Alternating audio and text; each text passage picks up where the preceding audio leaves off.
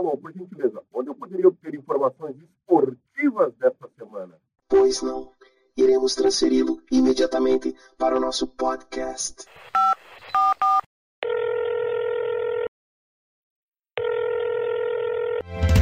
Hora do esporte.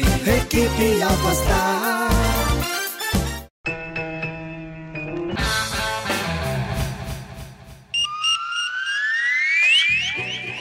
Podcast.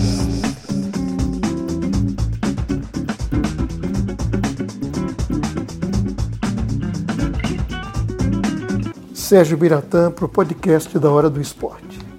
Pessoal, futebol e política andam intimamente ligados, né?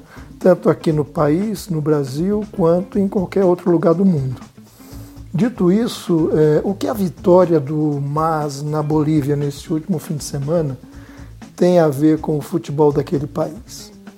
Tem muito a ver, porque desde que aconteceu o golpe que tirou o presidente eleito Evo Morales do poder, há mais ou menos um ano e pouco, o futebol de lá veio decaindo e se desorganizando cada vez mais.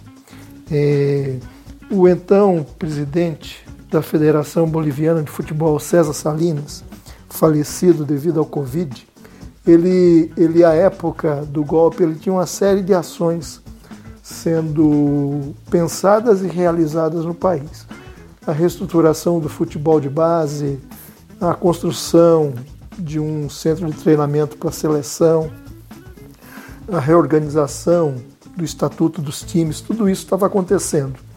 E com o golpe de Estado, todos esses planos foram colocados de lado pelo governo golpista, inclusive da construção do centro de treinamento da seleção e a preparação do país para receber ah, o Campeonato Sul-Americano Sub-15 de seleções.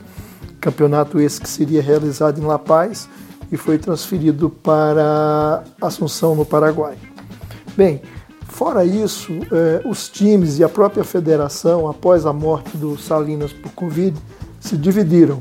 Um, um grupo de, de, de, times que faziam parte dessa liga, eh, apoiado pelo governo golpista, começou a boicotar os seus atletas para a seleção, começou a impedir que esses atletas participassem da seleção boliviana. Inclusive, o primeiro jogo da Bolívia contra o Brasil nas eliminatórias da Copa, agora, recentemente, a Bolívia se apresentou em campo com um time tremendamente desfalcado, sem os seus melhores atletas. Dito isso, o retorno à democracia do país nos apresenta boas possibilidades para o futebol boliviano e é isso que a gente quer acreditar e é isso que nos coloca se olharmos esse, esse passado recente daquele país. Isso, dito isso, pessoal, a gente volta então a refletir um pouco sobre o futebol brasileiro, né? nesse cenário político que vivemos.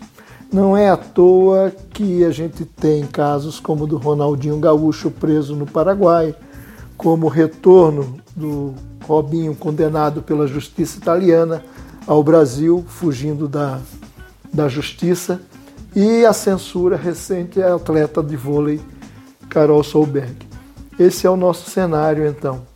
E a gente quer encerrar desejando ao povo boliviano, ao povo nativo boliviano, um futuro de prosperidade, de democracia e de realização. E que esses ventos que sopram na Bolívia cheguem logo aqui.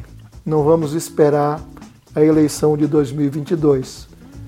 Isto posto, pode ser muito tarde para todos nós, inclusive para o nosso futebol. Uma boa tarde e até lá.